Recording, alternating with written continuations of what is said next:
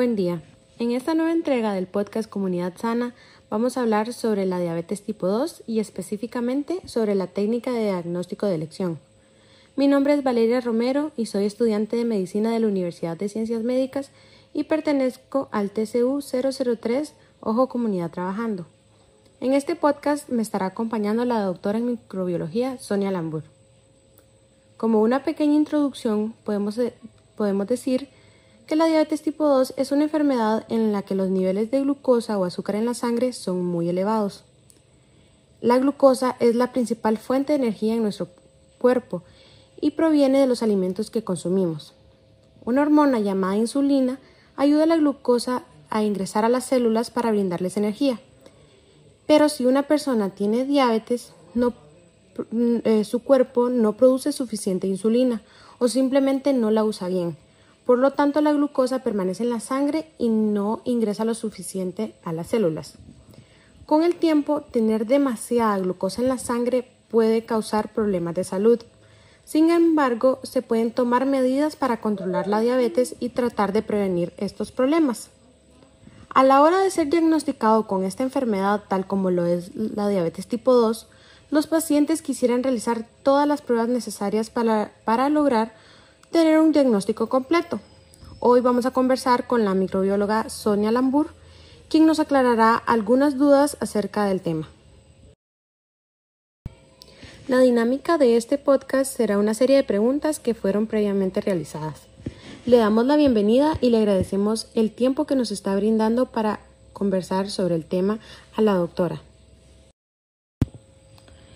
Buen día, eh, en este día estoy agradeciendo por la invitación que se me ha brindado y realmente eh, lo hago con mucho gusto y espero que todo lo que podamos abordar en este momento sea de mucha utilidad eh, tanto para los estudiantes como para las personas que tendrán la oportunidad de poder escuchar y darse cuenta de los riesgos y las posibilidades de poder tenerla o estar cursando lo que es la enfermedad de la diabetes tipo 2.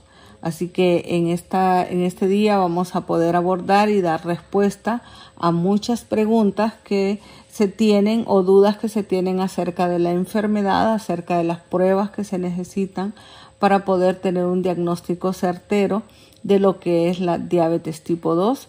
Eh, en este momento estoy muy agradecida y eh, dispuesta a poder apoyarles. Para empezar, es eh, de suma importancia mencionar que hay tres tipos de diabetes, los cuales se les denominan el tipo 1, tipo 2 y diabetes gestacional. Pero el día de hoy vamos a estar conversando con la doctora, en específico em, la diabetes tipo 2. Eh, también es muy importante saber cuáles son los síntomas de, pues, de la diabetes. Para empezar, eh, las personas que cursan con esta enfermedad eh, suelen tener un aumento de la sed, eh, orinan más de lo habitual, tienen una pérdida de peso espontánea, las heridas eh, que se hacen tardan en cerrar, tienen frecuentes infecciones por hongos en genitales, tienen visión borrosa, náuseas, vómito, deseo de comer en grandes cantidades y coloración más oscura en cuello o codos. No sé, doctora, si usted tiene algo más que agregar acerca de los síntomas. Sí, en este momento eh, vimos que eh, Valeria pudo mencionar algunos de los síntomas que se presentan en una diabetes. Recordemos que a veces nosotros los pacientes dejamos pasar algunas eh, situaciones que empezamos a presentar, no lo referimos a nadie o, o sencillamente no nos estamos dando cuenta.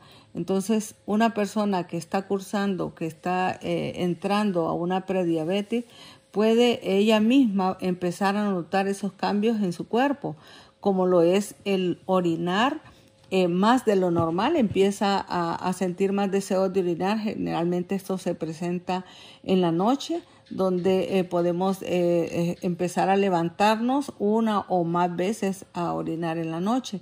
Entonces, con ese síntoma ya es, es una alerta para que usted pueda llegar a pensar a una visita, a una consulta médica o también llegar al laboratorio a poder realizar las pruebas. El, esa es, es, uno de los síntomas muy marcados que se dan en la diabetes, el aumento de la, eh, del deseo de orinar. También la pérdida de peso espontáneo. Es muy frecuente ver que hay un paciente que nos llega al laboratorio en donde nos solicita de hecho el, la prueba que le hagamos una glucosa. Y con solo eh, poderle preguntar usted ha perdido peso nos damos cuenta que casi siempre el paciente responde que sí ha perdido peso de una forma espontánea. Entonces eh, la pérdida de peso es algo que debe eh, que se debe tomar en cuenta para eh, pensar en que una persona está cursando ya con una prediabetes o que ya está siendo un diabético. Las infecciones por hongos en genitales son muy frecuentes, eso también tomémoslo en cuenta. Eh, refirámoslos cuando empezamos a sentir eh, esa picazón vaginal, esa comezón vaginal. ¿Verdad? Eso es de, referirlo, no dejarlo pasar, sino que eh, referirlo, eh, preguntar incluso a un personal de salud para que nos pueda explicar qué es lo que sucede o por qué se empiezan a presentar estas, esta sensación de eh, comezón vaginal. La visión borrosa, pues sí, es un síntoma también, pero esto ya se va dando cuando los niveles se van eh, sobrepasando, ¿verdad? Que ya son más de 200, 300 miligramos que nosotros podemos encontrar. Entonces, todos estos síntomas, el simple hecho de levantarnos a orinar una o dos veces o más veces en la noche, es, un, es una alerta para que nosotros eh, como pacientes podamos llegar a una consulta o llegar al laboratorio a que nos realicen una prueba de glucosa en sangre. Eh, doctora, ¿nos podría mencionar eh, cuáles son los factores de riesgo para una persona que presenta diabetes? Pues hay muchos factores y uno de los más importantes es el sobrepeso. el sobrepeso o la obesidad que pueda tener una persona es una condición peligrosa para un paciente diabético. Entonces, eh, el controlar nuestro peso, el, mantener ese peso nos ayudaría a tener una, una, vida más saludable, a poder evitar llegar a ser un diabético. Y si ya lo somos, debemos de siempre tratar de que ese sobrepeso vaya bajando cada vez más, porque de lo contrario los daños o los riesgos eh, de enfermedades cardiovasculares se van a ir aumentando en nuestra vida. Entonces eh, tenemos que tener mucho cuidado en cuanto al peso que un paciente presente. Ya ahora, acercándonos más a su área clínica, eh, me gustaría que nos mencionara cómo se podría diagnosticar esta enfermedad de una manera más temprana. Sí, la forma más eh, rápida o, más certera de poder diagnosticar la diabetes tipo 2, pues es realizando pruebas de laboratorio y siempre la eh, acompañado de la, de la consulta médica porque es el médico al final quien, quien va a determinar qué tipo de diabetes tiene una persona, ¿verdad? Entonces la glicemia es un examen de entrada para todo paciente que empiece a cursar con los síntomas que ya mencionamos, la pérdida de peso, el aumento en, en, las veces que se orina, ¿verdad? Entonces, eh, esa es una prueba que debe realizarse lo más pronto posible. ¿Y cuáles serían todas las pruebas necesarias y requeridas para, estos pacientes?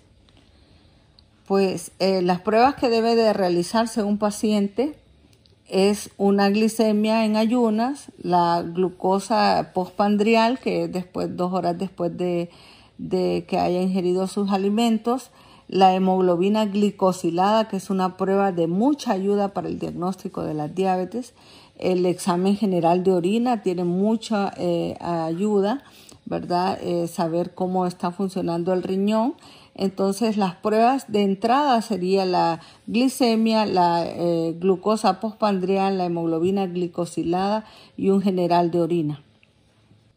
Usted nos mencionaba que uno de los de las pruebas del laboratorio que le ayudarían a los pacientes es la glucosa en sangre. Entonces, ¿en qué específicamente le ayudaría al paciente al realizar esta prueba? Cuando nosotros realizamos una glucosa en sangre en ayunas, nos estamos dando cuenta qué valor se maneja, el, eh, maneja este paciente en ayunas y sabemos que hay un, hay un rango, hay un valor normal. Entonces, nosotros tenemos, de acuerdo al método que se utiliza en el laboratorio, eh, valores de referencia que oscilan entre 60 a 110 miligramos por decilitro. Entonces, cuando nosotros realizamos estas pruebas de glicemia o glucosa en ayunas eh, y encontramos valores mayores a esto, entonces es una alerta para el paciente para que él se dé cuenta que está entrando en una eh, prediabetes. Muy importante eh, darnos cuenta que los valores de glucosa en sangre en ayunas deben de andar en ese rango de 60 a 110. Yo tengo la experiencia de trabajar por muchos años en mi laboratorio y he podido ver cómo pacientes que han sido eh, normales durante años, eh, hemos hecho glucosas, eh, que los resultados han, han, oscilado entre 70, 80, 90 y de repente ese mismo paciente empezó a presentar valores de mayores de 90, 95, 100. Ese paciente nosotros lo empezamos a ver como un paciente que ya estaba entrando como una prediabetes y hemos podido ver cómo ese tipo de paciente terminó siendo diabético. Entonces, de allí la importancia de realizarse pruebas de glucosa aunque no tengamos ningún síntoma. ¿Por qué? Porque eh, al darnos cuenta que nuestros valores son normales, eso nos da tranquilidad o nos hace eh, eh, estar seguros de que no estamos entrando en una prediabetes. No así ocurre con pacientes que nunca se han realizado una glucosa y de repente llegan al laboratorio y encontramos que de entrada ese paciente ya es un paciente diabético. Entonces, la glucosa debería de ser un examen de rutina que, que nosotros en nuestro eh, controles que debemos de tener eh, médicos, deberíamos de incluirlo, ¿verdad? Porque esto nos da pauta o nos ayuda a poder prevenir en algún momento entrar en una diabetes. Usted también nos mencionaba otra prueba que era la hemoglobina glucosilada. Entonces también me, me gustaría que nos, nos, explicara un poquito más de, de lo que es esta prueba y a qué nos ayuda. Bueno, como les veníamos hablando, hay varias pruebas que son necesarias para el diagnóstico o para el control de un paciente diabético. Y la hemoglobina glicosilada es una prueba muy específica, es una prueba especial para el control de un paciente ya diagnosticado como diabético. ¿Por qué les digo esto? Porque la hemoglobina glicosilada nos da eh, los valores que este paciente presenta en los dos últimos meses. Entonces, por, eh, eh, nos da, como quien dice, nos da a conocer si este paciente ha tenido aumentos o ha estado descompensado en algún momento en, su, em, en su glucosa. Entonces, de allí la importancia de poder realizar esta prueba de hemoglobina glicosilada porque es la que nos da el porcentaje, ¿verdad?, de cómo este paciente ha andado en sus últimos dos meses. Nosotros hemos podido tener en nuestro laboratorio pacientes que andan un porcentaje de un 14% de hemoglobina glicosilada. Eso significa que ese paciente ha estado descompensado en los últimos dos meses. Entonces es un paciente de riesgo. No así hemos tenido pacientes que llevan un buen control tanto en su alimentación como en sus medicamentos, en donde encontramos que nos aparecen eh, porcentajes de, de 7 o de 8 de hemoglobina glicosilada. Eso significa que ese paciente ha tenido un buen control o un buen eh, seguimiento de su enfermedad. Entonces, la hemoglobina glicosilada es una prueba especial muy, de mucha utilidad en el manejo de un paciente con diabetes tipo 2. Doctora, usted también nos mencionaba otra prueba, que era la glucosa postpandrial. ¿Esa a qué nos ayuda? Es una prueba muy de mucha utilidad también la glucosa postpandrial. ¿Por qué? Porque esta nos da a conocer qué tanto se nos altera la glucosa o qué tanto se le altera al paciente diabético eh, después de ah, ingerir sus alimentos. Por ejemplo, eh, hay pacientes que entran con una glucosa en ayunas de 100 miligramos, por decirles algo, y después de que ellos se van a su desayuno, se comen lo que normalmente eh, acostumbran a desayunar, vemos, encontramos pacientes que se les aumenta hasta en un 70%. Entonces, eh, de allí la importancia, ¿verdad? ¿Por qué? Porque esto le ayuda al médico a poderle mejorar o cambiar la dieta al paciente. Si nosotros no realizamos esa glucosa postpandrial, entonces, o si el médico no la solicita, entonces está limitando al paciente a conocer qué, qué alimento es el que le está causando mayores eh, aumentos en sus niveles de glucosa en sangre. Nos había mencionado un poco de cada cuánto se realizaban estas pruebas, pero ¿nos podría decir exactamente cada cuánto se realiza cada prueba, porque ya escuchamos que cada una tiene diferentes propósitos. La verdad que estos exámenes, como les dije, la glucosa es, debería de ser un examen de rutina. Por lo tanto, eh, en paciente ya diagnosticado debería de estar eh, una glucosa mensualmente y la hemoglobina glicosilada, que es una prueba especial, esa es indicada por el médico dependiendo de cómo el paciente evoluciona o cómo el paciente mantiene sus valores normales o sus valores demasiado altos. Entonces, eh, la indicación o el tiempo en que deben de, realizarse depende mucho de la condición en que, el paciente se encuentra.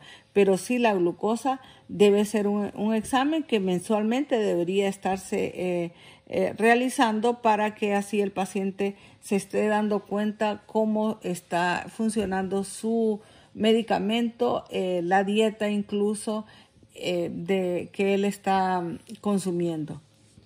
Ya la doctora nos había mencionado antes que también ella tuvo experiencia con pacientes que estaban sanos y pues sus valores se fueron alterando.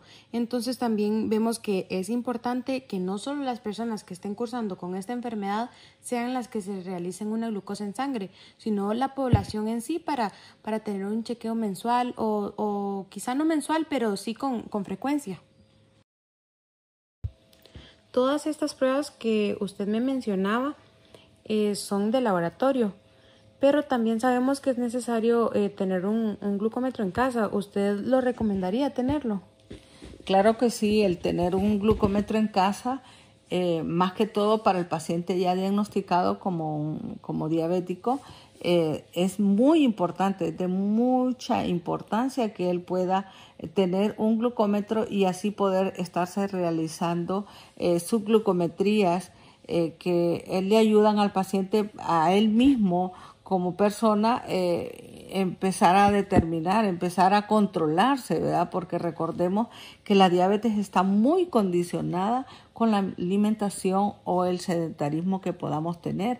Entonces, un paciente que ya es diabético y él mismo eh, se está realizando estas pruebas, se está realizando sus glucometrías, entonces el mismo paciente se está eh, dando cuenta de qué tan afectado o qué tan eh, tanto bien le está funcionando su medicamento.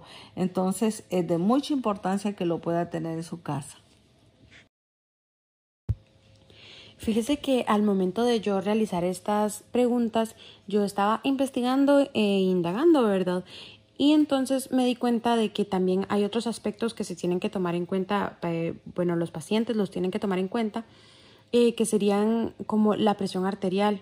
Entonces me gustaría que, que, usted nos mencionara más o menos cuáles son esos valores y, y qué cuidados se tienen que tener eh, también con, con este aspecto. Claro que sí, la presión arterial es uno, es algo que, que se afecta como de entrada en pacientes diabéticos, ¿verdad? Entonces, eh, el paciente diabético debe tener un control eh, continuo, esas presiones arteriales deben de ser eh, siempre tomadas en cuenta, ¿verdad? Eh, que su valor debe de oscilar entre 70 a 110, un valor óptimo, ¿verdad? ya pacientes que empiezan a aumentarse esos valores deberían de, visitar a su médico, ¿verdad? Entonces es muy importante el control de su presión arterial porque puede ser afectado en su momento. También al hacer estas preguntas me di cuenta que se debe tomar en cuenta también los niveles de colesterol y triglicéridos. ¿Y mm, usted qué, qué piensa acerca de esto? ¿Que ¿Cómo se deben controlar? Y... El, el poder hacer un, un, control completo a un paciente, eso nos ayuda mucho, ¿verdad? Porque eh, recordemos que la diabetes está condicionada con la obesidad, está condicionada con la alteración de sus niveles de colesterol y triglicéridos.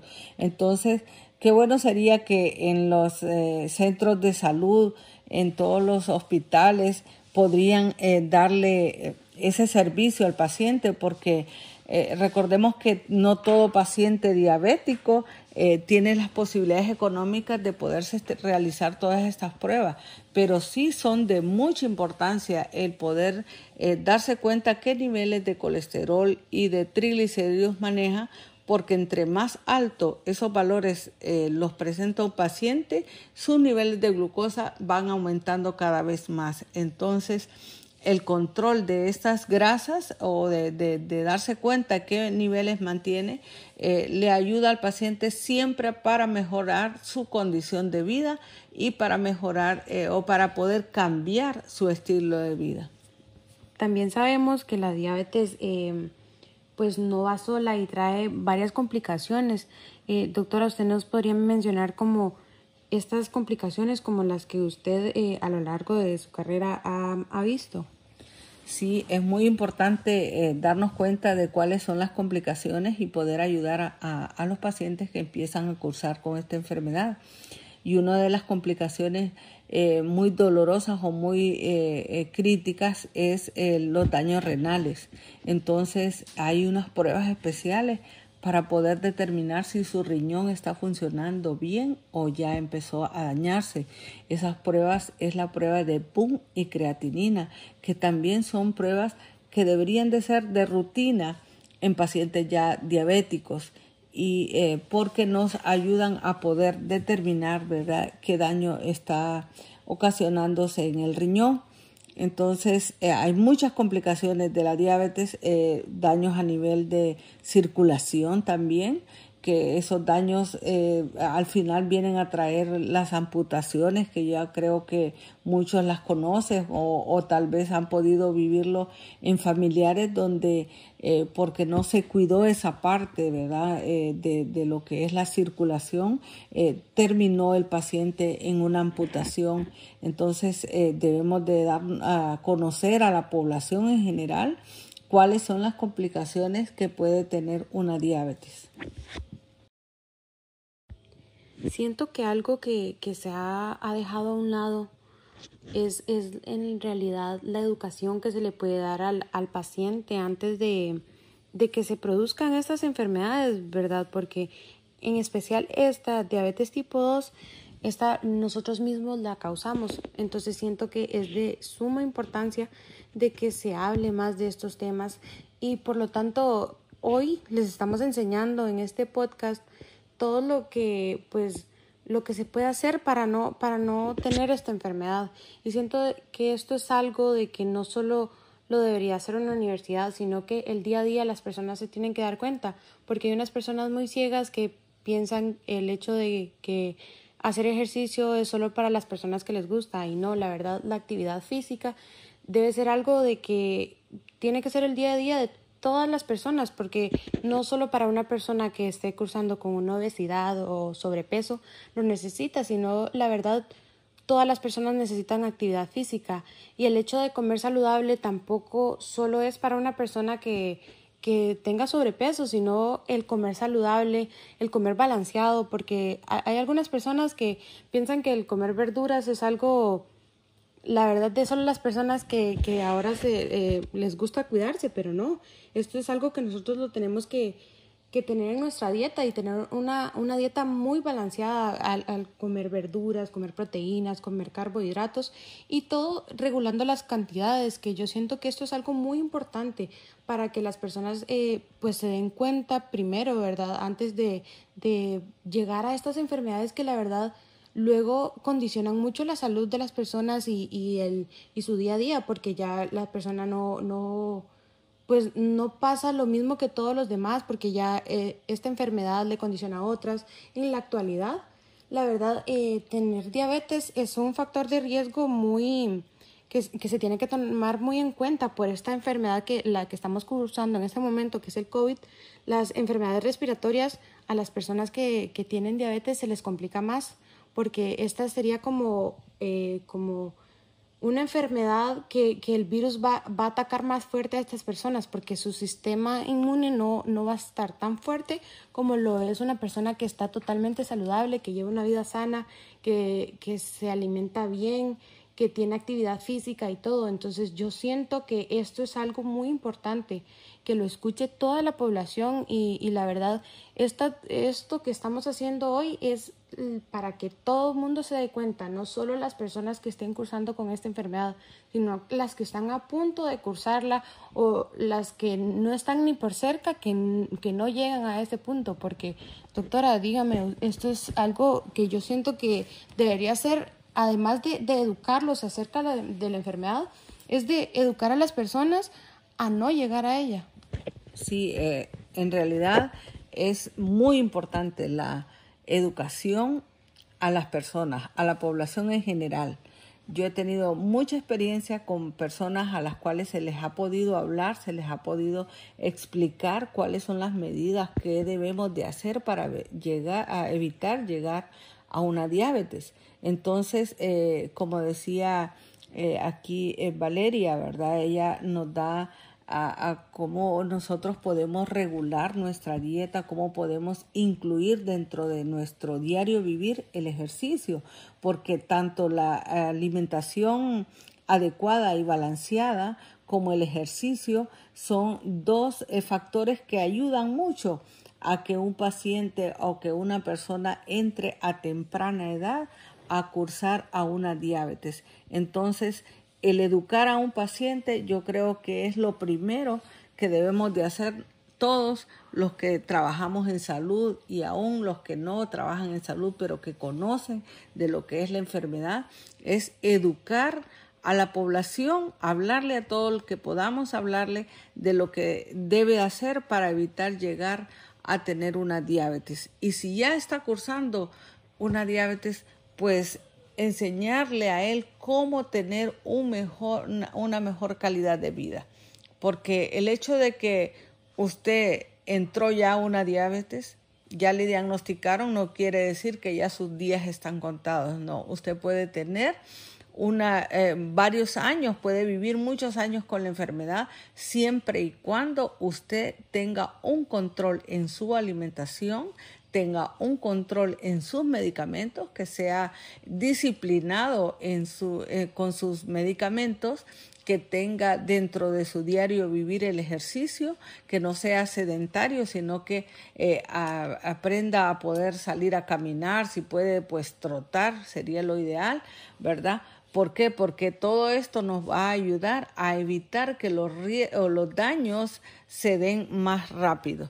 ¿Verdad? Yo lo he podido ver por años como muchos pacientes que entran al laboratorio, hoy los diagnosticamos como diabéticos y a los pocos años vienen ya con su riñón dañado, con su vista dañada, con su circulación, con, una, eh, con muchos daños ¿verdad? ocasionados por la, por la diabetes. Pero también hemos tenido la experiencia de conocer personas en las cuales se les habló y pudieron entender qué debían de hacer y esos pacientes llevan una vida normal normal dentro de lo que cabe, pero normal, eh, eh, como quien dice, eh, pudiendo soportar o, no con esos daños graves que es muy, da mucho pesar ver pacientes donde llegan a una amputación, a pérdida de su vista, ¿verdad? A daños en su corazón. Entonces, la educación es muy importante. Entonces, educar a un pueblo ayuda a evitar todos estos daños.